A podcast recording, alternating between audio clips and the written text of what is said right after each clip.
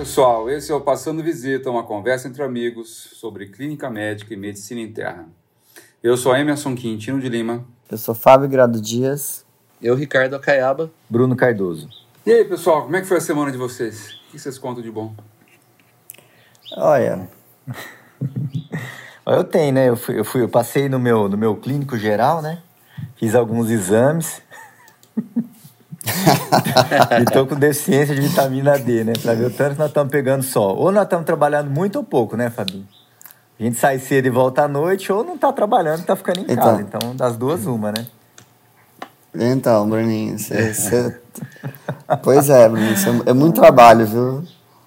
Está difícil tá, achar quem tá tem vitamina trabalho. D Já normal. Vitamina D tá 30... Pois é. Você sabe que uma vez eu estava num curso e tinha um colega da Clínica Maio, né, brasileiro que trabalha lá, por sinal. E aí estava dando uma aula e comentou assim, pô, cara, vitamina D é um dos exames que mais dá dinheiro para a Clínica Maio. Só que tem, a gente não sabe o que fazer com o resultado. É bem... Entendeu? Que a maior, a, a maior parte é normal. E o que é baixo a gente não sabe o que fazer. É bem isso. A, a, a gente não sabe exatamente para cada indivíduo, né? A gente tem um valor de normal é, por estatística, né? Então é complicado mesmo.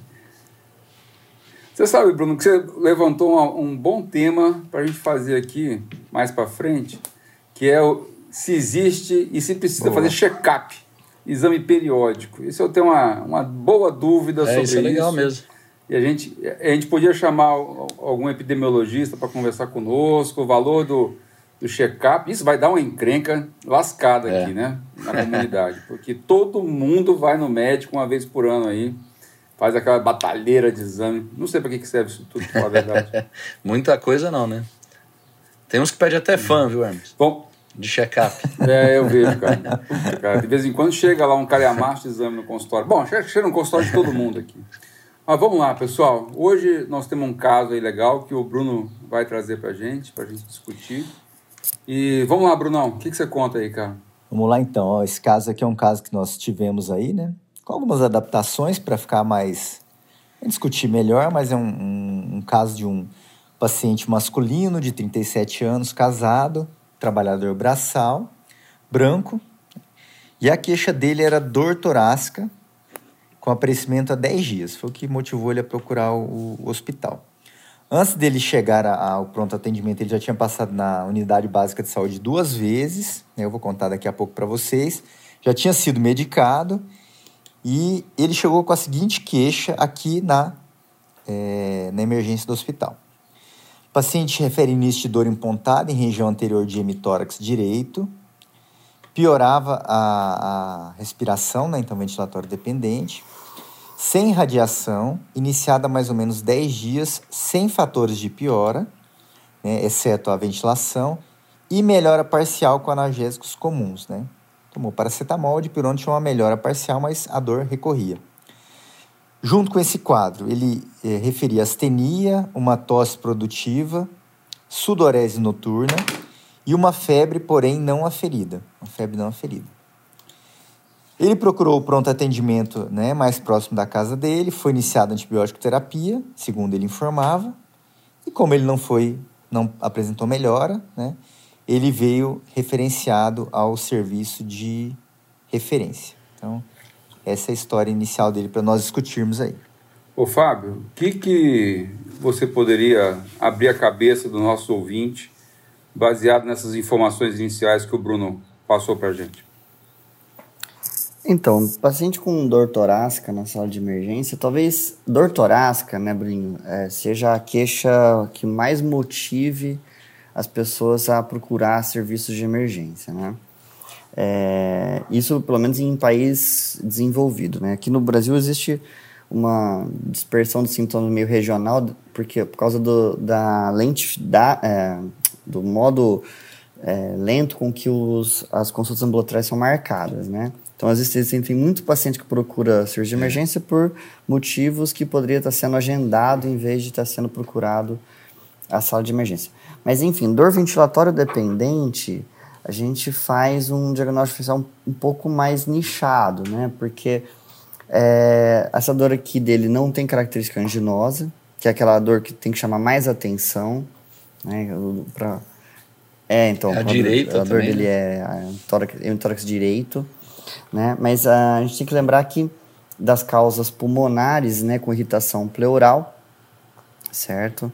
Ah, e aí eu estendo desde pneumonia, tuberculose, até TEP, né, um TEP subsegmentar eventualmente pode dar dor pleurítica, certo? Os processos osteomusculares, as condrites, tá? Até os quadros ah, neuropáticos, herpes zoster eventualmente pode começar com uma dor pleurítica numa fase bem inicial, ainda pré-manifestação das lesões típicas, certo? Então ainda temos, ah, ainda que a gente consiga nichar para as causas não cardiológicas, né, que são as, as cardiológicas, são aquelas mais graves, que a gente tem que fazer o diagnóstico mais rápido, ainda assim existem muitas hipóteses na mesa para a gente debater. É, o, o, o, Fábio, eu queria até lembrar um caso que eu fui ver uma dor em hipocôndrio direito, eu fui ver na emergência com o pessoal da cirurgia geral. Pediu para avaliar porque o paciente era tabagista, DPOC, foi com uma dor em hipocôndrio direito, no ultrassom tinha cálculo de vesícula. E eles iam operar desse senhor. E só que eles ficaram em dúvida no raio-x teria uma pneumonia de base. Eu olhei o raio-x, não achei que tinha muito infiltrado, nada assim, mas era um pulmão de DPOcítico já, né? Um paciente já com lesões crônicas pulmonares. Tabagista importante. Eu falei, deixa eu ver, fui examinar. Cheguei lá, o senhor já meio pletórico assim, é, com uma face meio de lua cheia. Aí eu comecei a conversar, ele usava prednisona direto por causa do DPOC. E eu falei, como é que foi essa dor? Não, eu fui levantar da cadeira, deu uma dor enorme aqui na, na costela. Aí eu fui palpar, tinha uma dor no arco costal. Aí fui fazer um raio-x de arco costal, tinha uma fratura de arco costal por osteoporose. E não era nem colelitíase, não era pneumonia. Então, é, lembrar é, dos arcos costais ali e pode ter fratura espontânea, assim, é, em paciente com osteoporose grave. Né? Então, é importante, a gente sempre, dor ventilatória dependente, pensa em pleura, né? A primeira coisa, ainda mais na emergência, né? Uhum. Mas lembrar que pode ser assim, pode ser músculo esquelético mesmo, e é, e é aliás, a mais comum. Né? Eu vejo muita dor muscular, de, de musculatura intercostal mesmo, de parede torácica, inclusive paciente obeso faz uma pressão intraabdominal sobre os últimos arcos costais e pode ter dor ali, meio recorrente. Então, quando ele respira muito, ali começa a doer. Então é, é, comum ver esse tipo de dor, isso é músculo esquelético e geralmente isso acaba melhorando, não leva o paciente para um, uma emergência, né? Mas aí nesse caso tem outros comemorativos aí que o Bruno falou também, né? Isso que eu ia comentar, Ricardo, em relação a esses outros comemorativos, né? Você, o Bruno deixa bem claro, né, que um paciente jovem, trabalhador braçal, e aí tem um quadro de febre não ferida, tosse, talvez uma sudorese noturna, e, e que ele procurou um pronto atendimento e foi começada antibiótico terapia empírica. Né? Você se sentiria confortável, Fábio, de tomar essa conduta, às vezes, num pronto atendimento, de começar antibiótico para um paciente dessa forma? Não. Eu não acho que a gente precisasse ter iniciado antibiótico terapia aqui antes que se confirmasse né, a etiologia bacteriana de infecção, o paciente não está séptico. Né? Então, assim, o uso, de antibiótico de modo indiscriminado é, só traz iatrogenia. Né? Então, a gente tem que tomar muito cuidado aqui. É, seria diferente se tivesse aqui algum preditor de sepse, né? No, mas ainda que não tivesse foco, se o paciente está séptico, muda, muda a história. É outro capítulo, né, Bruninho? É, não, eu acho que a pergunta do doutor Emerson, Fabinho, pode ser que eu esteja enganado. Foi assim: com esse paciente com esse quadro clínico, sem comorbidades jovem, a gente estaria habilitado ele a tratar mesmo no pronto atendimento, né? Numa Isso. unidade básica de saúde, né? Isso, é esse foco. Assim, mas, é, mas assim, aí, não, ele chegou para a gente para o hospital já. Não, não, acho que a pergunta dele foi só para a gente discutir. Não, não, assim, é porque aí tem uma questão. Se ele tivesse, por exemplo, pensado em pneumonia, então a paciente Sim. tem uma história clínica de pneumonia é, e você faz um exame de imagem, porque esse paciente, se você for pegar o score de PORT, por exemplo, se for um PORT 1, com um raio-x de tórax e uma imagem de hipodensidade mais quadro clínico, você está autorizado a tratar. Mas aí você fez diagnóstico. Entendeu? Então, assim, ele, é um paciente que vem por uma dor torácica, uma dor ventilatória dependente, que pode ser. Ele é um trabalhador braçal. né? Como a Caba disse, poderia ser uma osteocondrite, uma dor muscular mesmo, né? Então, um quadro mais superficial, ele tem uma febre, uma febre, uma febre vespertina, 10 dias de evolução. Eu não sei se eu trataria, não. Eu estou colocando aqui, assim, realmente gente, nos colocando numa situação complicada, mas que às vezes é o que o colega que está numa unidade básica de saúde, ou às vezes até num consultório que não tem acesso a um raio-x, tá certo? Eu fico pensando se eu não teria tomado a mesma é, conduta que esse colega. Eu também. Talvez eu tivesse, viu, Fábio? Sendo bem sincero se, aqui, tá? Se, talvez se tivesse num lugar, essa história, talvez eu tivesse dado antibiótico. Num lugar, né, Emerson, sem acesso à imagem. É, Isso, sem acesso a nada. E ele estando entendeu? bem, é, a gente sabe também que é difícil a gente. Se, se, às vezes tiver um PSF bom, que você consegue ir acompanhando o cara diariamente, até poderia às vezes observar, mas ele com tosse produtiva, aí não fala o aspecto do escarro, né? Mas isso é relativo também. A gente sabe que às vezes pneumonia viral também pode ter tosse produtiva, mas é, né, com escarro amarelado. Mas é, é mais frequentemente associada à pneumonia bacteriana. Então, se a gente pudesse ter esses detalhes do escarro e não tivesse acesso à imagem, talvez para evitar um agravamento, para não encaminhar ele para o serviço hospitalar, talvez tivesse tratado ambulatorialmente também. Mas é, é, complicado. Se a gente for pegar em termos de protocolo mesmo, o ideal seria fazer a imagem antes e, e definir é, a etiologia melhor, né? tem uma, outra história, tem uma outra história também, Cabinha. Tosse. Qualquer processo de restrição ventilatória pode dar tosse. É, é. Né? Então, uma dor é, de arco costal, uma dor muscular, às vezes pode dar tosse. Mas ele tinha ah, febre, né? Ele tinha alguns sintomas é. sistêmicos, né? Não, eu entendi, eu entendi. Isso, eu só estou nos colocando aqui, às vezes, na posição do colega que está lá numa situação que ele realmente ele precisa dar uma ajuda para uma paciente ele não tem nenhuma ferramenta diagnóstica mais, né? às vezes não tem nenhum hemograma, não tem um raio-x, não tem nada, ele precisa resolver. Às vezes a gente está numa situação mais confortável, porque a gente está num hospital terciário, né? ou então numa unidade Agora, de saúde tem, onde um, tem acesso. Né? Tem uma coisa, Hermes, que ainda não chegamos lá, que é o exame físico. Sim, ainda então, falta eu estou comentando só por enquanto, só. Que pode só nos agregar muita informação e, também. E, e, até, e, e, até deixar claro que eu não estou criticando quem prescreveu antibiótico, é porque, tipo, a, a, pergunta, né, do que o Emerson colocou é se, se, se eu teria dado antibiótico, né? Sim, sim. É, mas eu não estou criticando a pessoa que deu, certo? Então, o, é, não, não, não, é, não dá para você falar, né? Até porque, até porque a realidade da maior parte dos, do, das emergências aqui é, o pessoal não fica encaminhando tudo. Né? Então ele acaba tendo que resolver sem exames complementares. Então, assim, eu não acho errado ter prescrito antibiótico, mas talvez eu não teria prescrito nesse momento. Uhum. Então, vamos lá, Bruno, esticar a conversa. Com, comenta para a gente os antecedentes e os achados do exame físico, pelo menos quando ele chegou na, na nossa instituição. Vamos lá. Então, melhorar essa receita de pão de queijo aí, vou dar mais ingredientes. Pão de queijo, vocês por enquanto tá, tá ruim ainda. Vamos, vamos melhorar isso aí. Dar mais ingredientes para vocês aí. Vamos lá, ó. Antecedentes pessoais. Ele tinha um IMC de 39, né? era um paciente obeso. Ele referiu uma, uma história bem característica de doença do refluxo gastroesofágico. Né? Ex-tabagista. Ele uma carga tabágica pequena. Ele fala que fuma, fumou um a dois cigarros por final de semana e já tinha cessado há 15 anos. E referia o etilismo de uma a duas garrafas de cerveja aos finais de semana. É o que ele referia. Né? Bom, como é que ele chegou aqui para a gente? Lembrando que já tinha 10 dias e ele já estava em uso de antibiótico.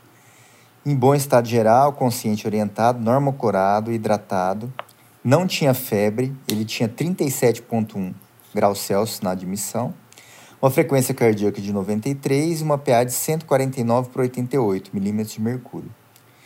E de alterado no exame físico dele, ele tinha um murmúrio vesicular diminuído em base de hemitórax direito, a percussão era maciça e não é, foi auscultado ruído adventício nesse, na, na, no exame físico inicial. Hum. Esse aqui era o exame físico dele para a gente discutir um pouco mais.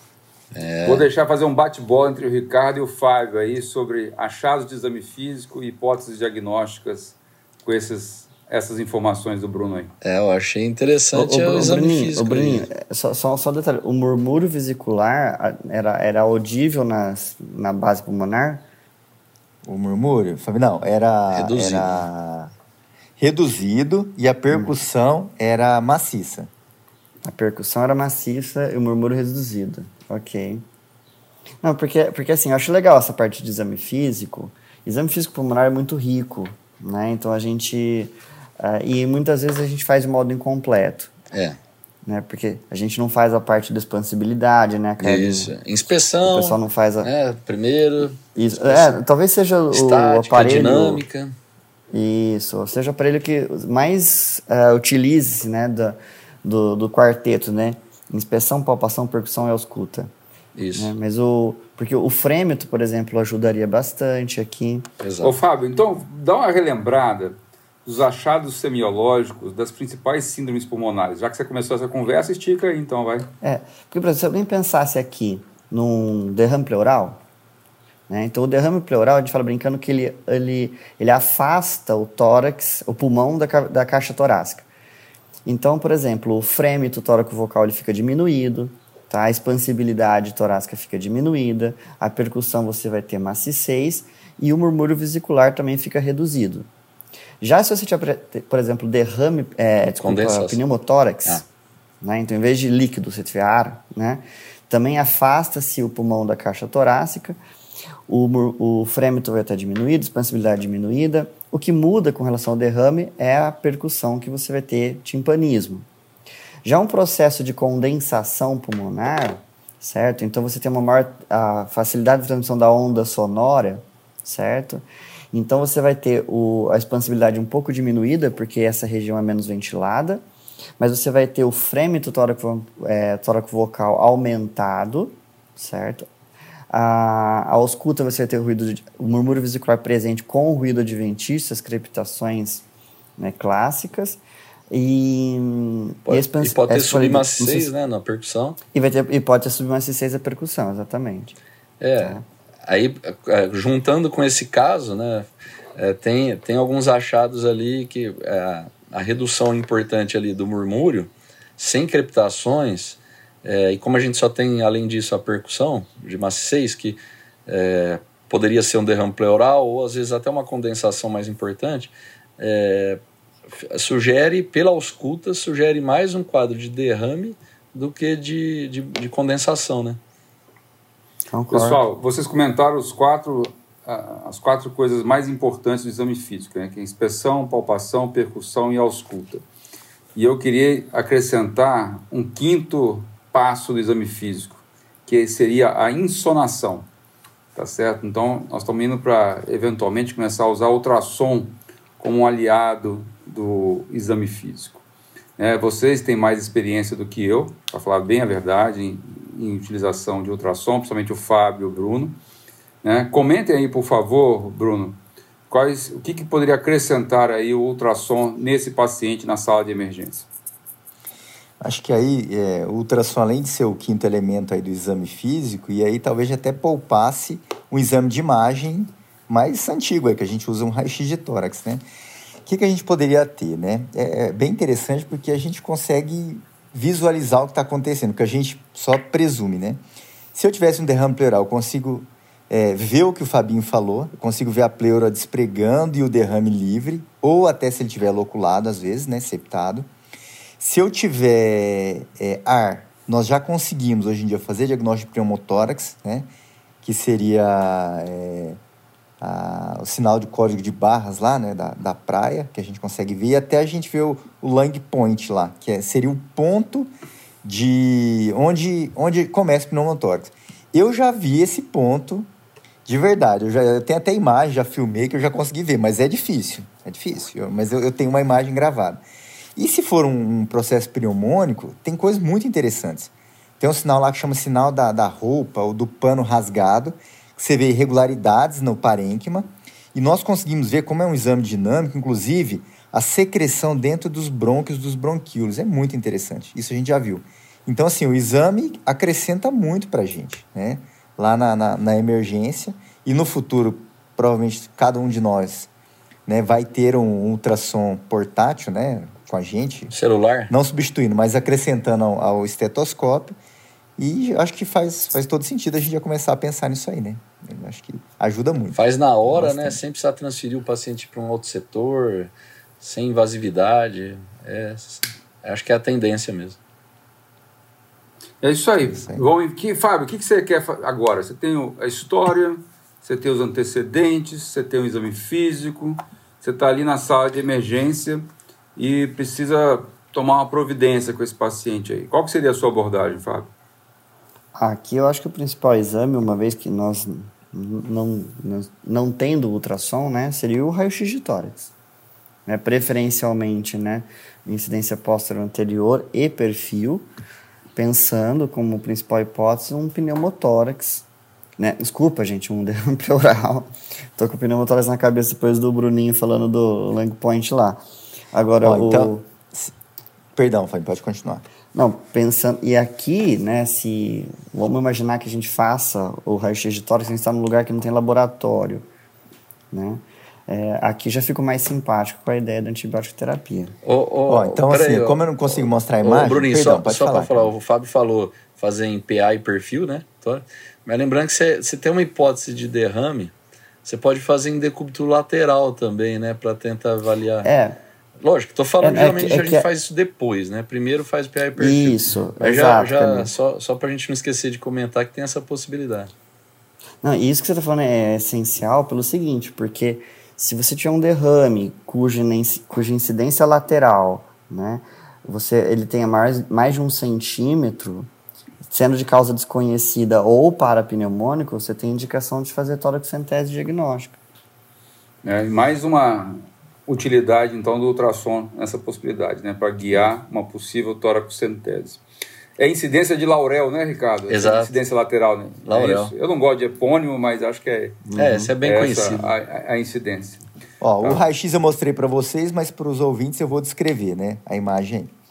Então, assim, qual que é a descrição? Área cardíaca dentro do, dos limites da normalidade, infiltrado perilar bilateral, mais proeminente à direita, apagamento do seio costofrênico à direita, imagens nodulares esparsas, distribuídas bilateralmente de localização periférica. Hum.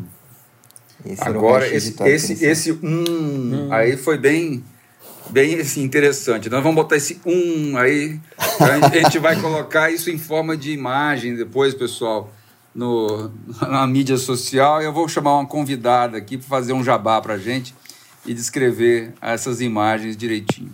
Mas por enquanto esse um do Fábio aí foi bem ajudou bastante, Fábio. Então o que, que você quer falar agora com esse um, Fábio? Aqui essas imagens nodulares mais periféricas, com uma imagem de potencialidade mais derrame pleural, você começa a ficar nichando algumas coisas aqui, né? Então, infecção, óbvio, né? Então, uma pneumonia bacteriana complicada com derrame pleural, até eventualmente temos que a gente vai ter que fazer toracocentese para excluir empiema, né? Se esse líquido for é, factível de, de ser funcionado e até neoplasia, né? Se a gente fosse uma pessoa poderia imaginar, né? Você tem um, umas áreas nodulares com derrame pleural e você tem um implante é, neoplásico, é. né? Em pleura, fazer um derrame paranel, certo? E a febre ser de origem neoplásica até. Então, eu, essas duas, as duas hipóteses ficam em aberto. E eu tenho um viés, Fabinho, de lembrar de granulomatose com poliangeite, né? Uhum. E, e até artrite reumatoide também, pode ter nódulos subpleurais, né? Mas, e derrame pleural, né? Então, algumas doenças reumáticas podem ter esse envolvimento. É lógico que a história dele, de 10 dias de dor e febre, não é a história desse tipo de doença, né? Mas só falando da imagem, é, eu tenho esse viés de lembrar dessas doenças, né?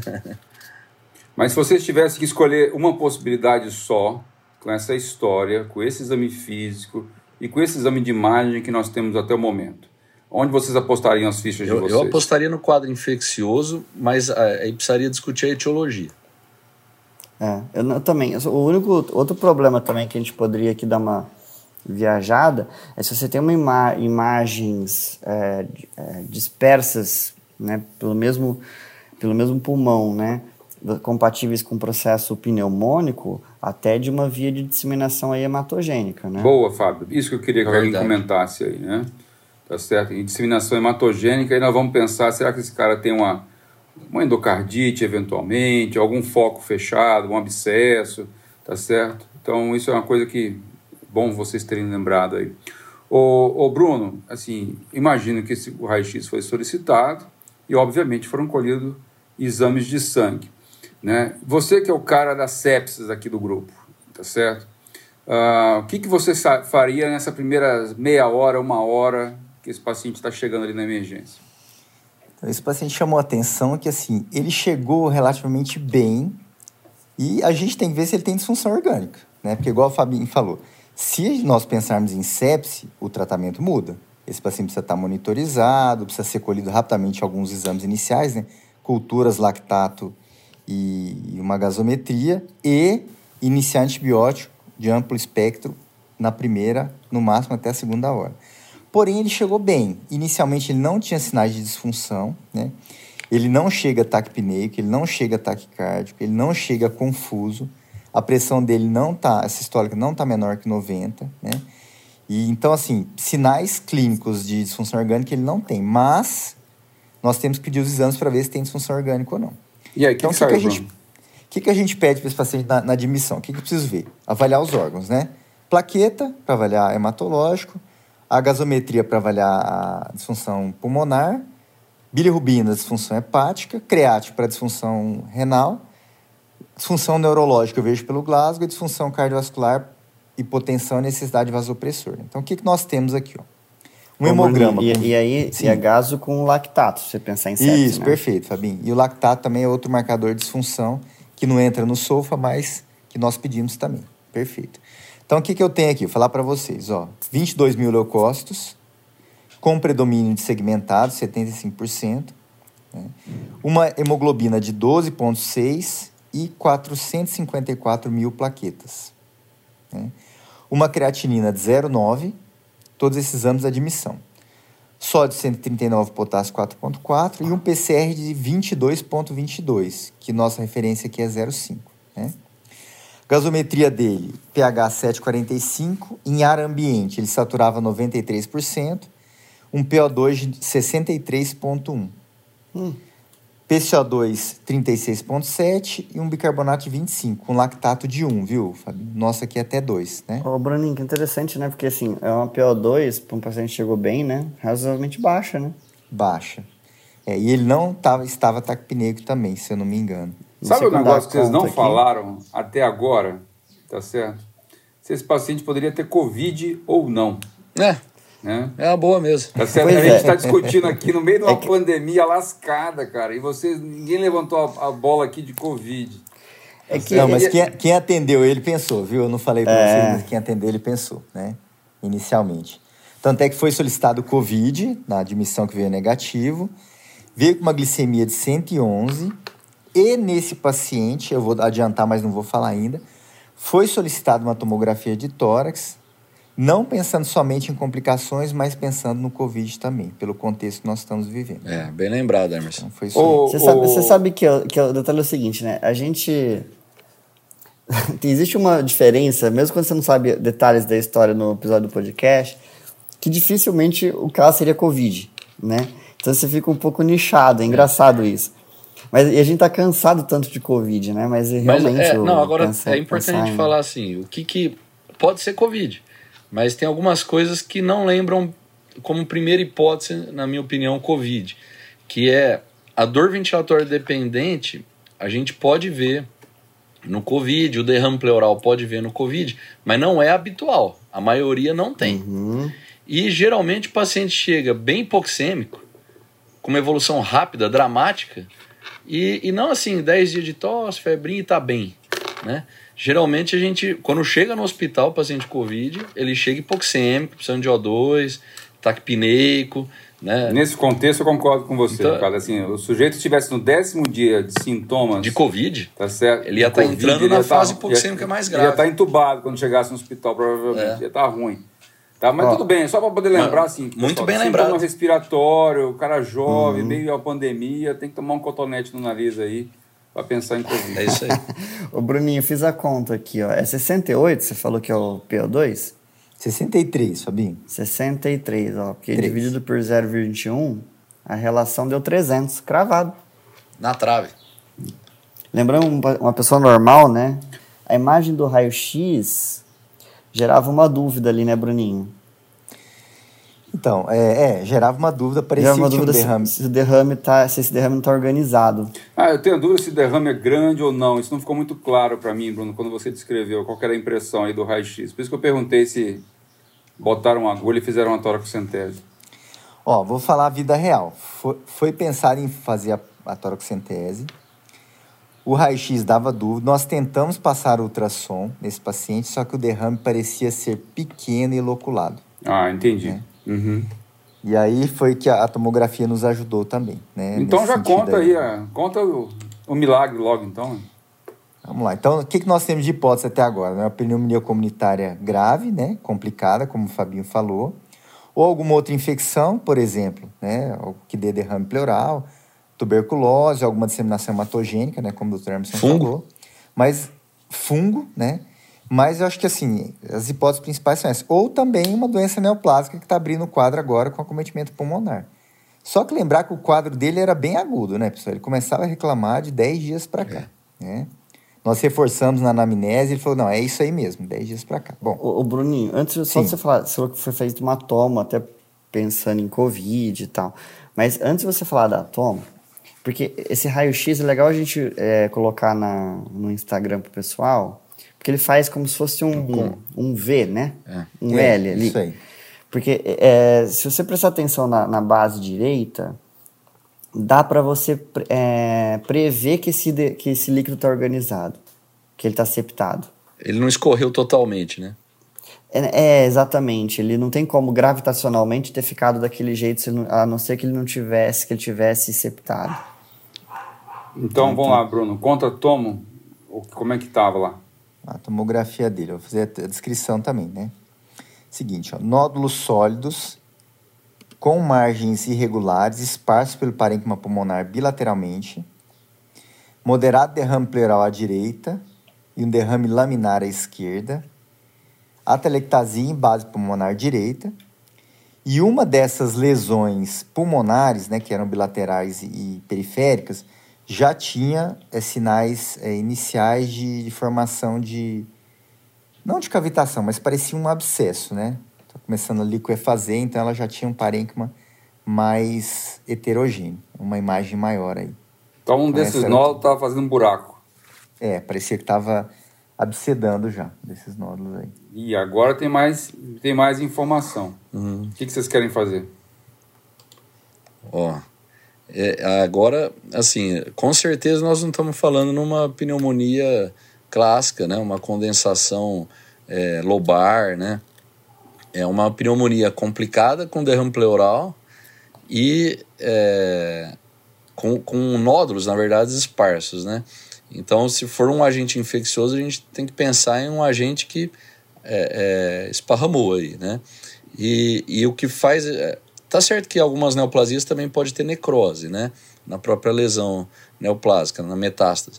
Mas é, com esse aspecto que ele falou, lembro mais al- algum quadro infeccioso mesmo, né? Começando a abscedar, assim. E aí nós temos que discutir os agentes etiológicos que podem dar esse tipo de, de, de acometimento pulmonar, né? Pensando em infecção, né? Então, não sei se alguém pensou em alguma coisa diferente aí, é, é, mas sempre que eu vejo imagem assim, sugestiva de infecção, né? O quadro sugestivo de infecção, com uma imagem com sus, mais nodular, com suspeita de necrose, é, acho que tem que pensar em, em- em alguns agentes bacterianos é, diferentes dos streptococcus, né? E diferentes dos atípicos também, assim, tipo legionela, micoplasma, que é um quadro mais difuso, né? Mais infiltrativo, assim, menos nodular, né? É, então, alguém que tem alguma outro, outra ideia aí? Eu acho aí, concordo com você, Caraba. É, crescer, eu acho que o estáfilo, né? Porque, Isso. Porque é mais usual a gente ter infecção com disseminação hematogênica por estáfilo aureus. E essa imagem nodular com necrose né? Você pode pensar assim, que, que houve um infarto da região, né? Talvez pela própria via de disseminação hematogênica com infecção ali secundária. Eu só queria, assim, até agora, a condução desse caso de apresentação realmente nos leva a pensar em causa infecciosa, tá certo? Mas como nós temos um viés aqui, que é o Ricardo, que é um reumatologista, além de um bom clínico, né, é, com granulomatose é uma das, das afecções que eventualmente faz nódulo com cavitação. Eu estava comentando, Ricardo, da, da possibilidade do paciente. Aqui a condução é de infecção, mas eventualmente poliangeite com granulomatose faz nódulo e faz cavitação. É só uma coisa à parte aí que vale a pena ser lembrado. É. Mas eu acho que é um quadro infeccioso e pode ser estafilococcia mesmo até aqui. Não, muito bem lembrado, Hermes. Como eu tinha comentado, sempre que vê nódulos é, esparsos, é, e ainda mais com suspeita de cavitação, tem, eu lembro sempre de granulomatose com poliangeite, é, que é o, o, antigo Wegener, né? E a gente pode ter também em Schurg-Strauss algumas lesões nodulares, mas mais comum é condensações migratórias também, né? É, então, GPA é, era interessante, teria que pegar a história do resto, né? Sinusopatia, quadro cutâneo, articular, alguma outra coisa assim, né? Mas aparentemente a história não seria para isso. Eu queria fazer uma pergunta para o Bruno. Se a gente começar a falar de disseminação hematogênica, eu queria voltar no exame físico. Queria saber se esse paciente tem sopro, né, se, se chamou atenção alguma coisa na ausculta pulmonar, e de hábitos sociais, se ele Odeio. é usuário de droga. Olha, não tinha sopro, Fabinho, na ausculta é, cardiológica, né? Ele, ele referia não ser usuário de droga, só que a gente achou umas coisas interessantes nele. Ele tinha umas lesões distais que pareciam lesões necróticas. De pele. O Bruno tá parecendo aquela é. coisa que assim, o R1 que conta a história, tá certo?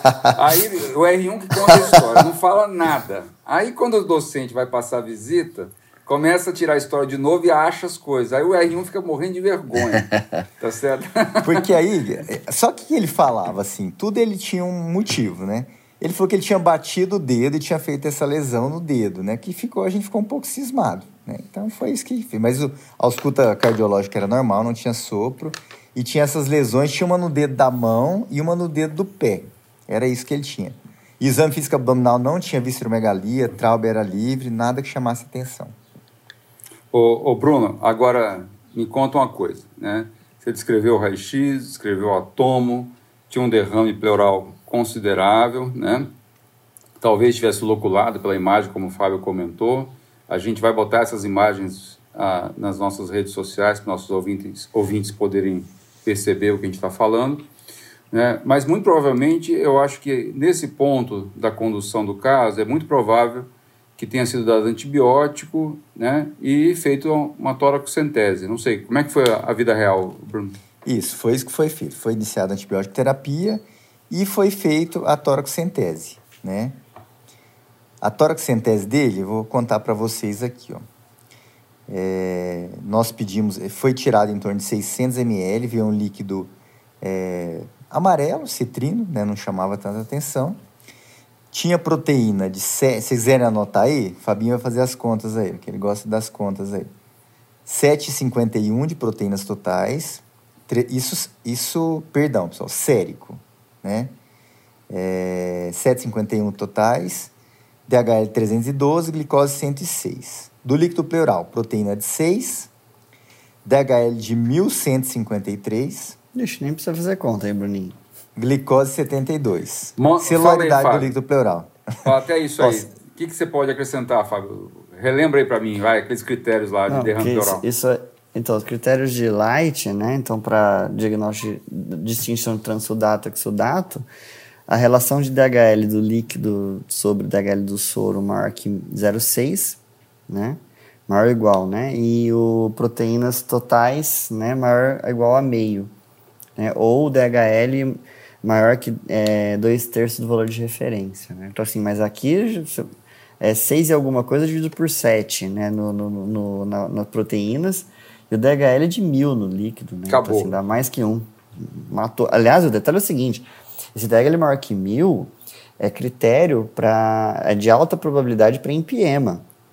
Tem, tem, tem, esse detalhe, né? Porque a gente tem que lembrar que num derrame parapneumônico, com DGL maior que 1000, ou pH menor que 7, ou aspecto purulento, certo? Ou glicose menor que 40, você ou cultura que cresça algum germe, você tem indicação de drenar o tórax. Tá aí, Aqui não é toraxentese só não, é drenagem. Ô, ô Bruno, além desses, dessas partes que o, que o Fábio comentou, né, para poder a gente afastar empiema, ou melhor, exudato de transudato, imagino que tenham colhido outros parâmetros aí no, no líquido pleural, né? O que, que foi feito? Ó, nós colhemos celularidade, que veio com predomínio de, de, de neutrófilos, 69% de neutrófilos. Um pH de 7, né? Como o Fabinho falou aí. Triglicérides 55, amilase de 38, um ADA de 30 e pesquisa de bar negativo. Então, esse é, é isso não deve ter saído de imediato, obviamente, não. na emergência, saiu durante a internação, mas é importante ressaltar que o ADA veio não veio compatível com a suspeita de tuberculose, né, Bruno? Isso. ADA de 30 é um pouco alterado, né? Mas não a níveis da gente pensar TB como principal pós-diagnóstica, né? Se fosse acima é de 40, tudo bem, mas 30 é ainda está um nível não muito alto. Ô Bruninho, é, e esses, é, esse derrame, do ponto de vista bioquímico, ele é bem clássico de parapneumônico, né? Exudato, neutrofílico, né? E se a gente pensar ainda para empiema, né? pH ali 7, DHL maior que 1000, ADA um pouquinho alterado, certo? Então, assim, eu acho que a conduta aqui, no, nós não podemos errar, né? Que se, além da antibiótico terapia, é indicar a drenagem desse tórax. Ele foi drenado, viu, Fabio? O tórax dele foi drenado depois que saiu o resultado, né? E depois o dreno foi retirado pela resolução do derrame. Então, drenou e depois o dreno foi retirado. Ô Bruno, você que conduziu esse paciente aí, eu estou bem curioso para saber sobre a condução e escolha do antibiótico, Bruno. Então, isso aí foi, foi até interessante, assim, é, nós, nós pensamos inicialmente, né, no, no cobrir pneumococo e os germes atípicos, né, é, foi iniciado é, uma, uma cefalosporina, esse caso nós discutimos em reunião, inclusive, né, o Fabinho também conhece o caso, ele apresentou um fluxograma bem interessante de tratamento antibiótico, e principalmente pela presença de empiema, pelas características das lesões, né? Aparentemente disseminação hematogênica. Né? Nós pensamos em expandir para estáfilo também, né? Então nós, nós discutimos antibiótico aí, ele aí foi iniciado vancomicina, foi associado ao esquema e coberto também em germes atípicos. Então ele ficou com uma quinolona respiratória, vanco e uma cefalosporina, foi o esquema que nós demos para ele aí. Ô, ô Bruno, você comentou do esquema antibiótico, né? foi pensado na possibilidade de estafilococcia, bem pertinente, porque o paciente tinha algumas lesões em mão, nos pés, que poderia eventualmente ser uma porta de entrada para um estafilococo, tá certo? Mas eu quero saber se esse cara tem eco, meu. Porque assim, apesar de você não ter descrito sopro né, na ausculta, isso não impede que esse paciente tenha uma eventual endocardite. Você tem eco, não? Ó, tem. Então é cardiograma dele, né? Uma fração de ejeção de 69%, é, cavidade de tamanho preservado e ausência de vegetações. Aí tem uma coisa interessante que eu queria comentar para vocês, né? Nós pensamos em estafilococcemia e até nessa discussão nós fizemos esse caso, né? Foi pensado, ó, se for uma estafilococcemia para lesões pulmonares, provavelmente de válvula tricúspide, né? E tricúspide tem uma, dependendo da janela, claro, mas tem uma ótima visualização no próprio eco transtorácico, né? Muitas vezes nem necessitando transesofágico, né? Só que, analisando, é, o, foi solicitado tomo de abdômen para ele também, né? Pensando se tivesse algum abscesso pela estafilococcia e tinha uma lesão no baço, sugestiva de abscesso. Então, e, e, e, mais um detalhe aí, as hemoculturas vieram negativas. Por ah, quê? Porque ele já tinha perguntar. tomado antibiótico fora e ele já tinha feito a primeira dose de antibiótico quando nós colhemos. Então, assim, é, esse diagnóstico foi mais presuntivo. Ele tinha abscessos, né? Que imagem local do corpo, imagens que poderiam, né? É, bilaterais, sugestivos de abscesso no pulmão Porém, nós não conseguimos isolar o, o germe nesse caso. E é, é então, importante. Nós tratamos como estafa. É, é, importante, Bruno. Eu concordo com o raciocínio, e, é, porque pensando em abscesso com necrose, a gente poderia pensar em, em TB, né, micobactéria, em, né, em relação a agente infeccioso, né, e fungo. É, mas o quadro é, é, mais insidioso, né, mais arrastado, e ele teve um quadro de 10 dias rápido, né? Então acho que pensaria num germe com evolução mais rápida, igual um estáfilo mesmo. Esse, beleza. Ô, ô, Bruno, conta aí como é que foi o desfecho do caso, como é que foi o tratamento, o que aconteceu? Só mais um detalhe aí, a, a, quando foi feita a drenagem, foi feita biópsia também. Ah, né? tá legal. E o material e veio em piema e pneumonia em organização, que reforçou a hipótese de ser um agente bacteriano, né? Bom, nós é, tratamos como estafilococcemia, né? É, o paciente teve melhora clínica, ele já chegou assim relativamente bem, mas teve melhora laboratorial muito importante. O PCR dele caiu quase a zero, provas inflamatórias também, leucócito normalizou. E ele recebeu alta para terminar o tratamento em esquema de, de, home care, né? Nós programamos o esquema de finalizar antibiótico é, no posto de saúde, né? Então, teve um desfecho bom aí, desfecho favorável desse caso aí que nós apresentamos. Ô, ô Fábio, puta, cara, esse caso foi bem legal que o Bruno comentou aí, mostrou a sequência de hipóteses diagnósticas, de tratamento. Mas o que eu quero saber mesmo de você, Fábio, é qual que é a tua recomendação de vinho para os nossos ouvintes de hoje? Tem aí, não? Oh, então, hoje minha indicação de vinho é de um argentino. É, no último episódio eu indiquei um português. Esse vinho chama Portilho, é um Malbec de Mendoza, dentro da faixa de preço mais ou menos que o Emerson gosta, um pouco menos de 100 reais. Esse vinho também é, é fácil de ser achado aqui, no, tanto online quanto em lojas físicas né? E o, o custo efetivo é, é, bem razoável. Como é que é o nome do vinho mesmo, Fábio? Portilho. Portilho, é isso aí. Ô, Ricardo, dá uma sugestão de cerveja aí, Ricardo, vai. Vixe, ó, eu, eu gosto da cervejaria Invicta de Ribeirão. Tem vários rótulos diferentes, é, é top lá, vale a pena. Puxa, essa é top mesmo, cara. Ô, Bruno, dá uma dica de comida aí de Goiás, vai, cara. Pequi. Pequi, pequi, né? Piqui é... Cara, não consigo chegar nem perto de uma panela de arroz de piqui, cara, mas tudo Nossa, bem. Eu gosto, hein? Ah, tá certo. Pessoal, aqui a gente está mostrando a diversidade da gente, né? Mostrando que cada um gosta de uma coisa diferente. É, o Fábio é muito chique, é o mais elitista da gente aqui. Só não é é elitista, caro aqui, cara. E o Ricardo é mais povão aqui, é, mais cerveja, é Bruninha mais arroz com piqui, né, Ricardo? É isso aí. tá joia, pessoal. Esse foi o Passando Visita, uma conversa entre amigos sobre clínica médica e medicina interna. Um abraço e até o próximo episódio.